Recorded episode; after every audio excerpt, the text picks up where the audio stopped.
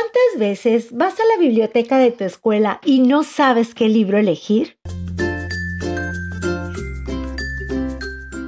Por eso mejor escucha las reseñas literarias de niños para niños y encuentra tu próxima aventura.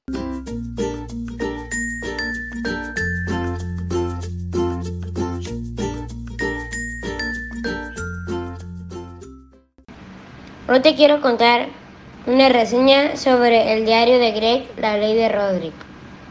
Mejor no preguntarle a Greg Hifley qué tal le pasó durante las vacaciones de verano, porque no quiere ni oír ni hablar del asunto.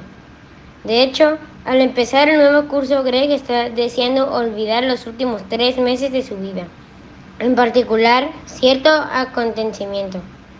Por desgracia, para él, su hermano mayor Roderick lo sabe todo sobre ese incidente que él que quería enterrar para siempre.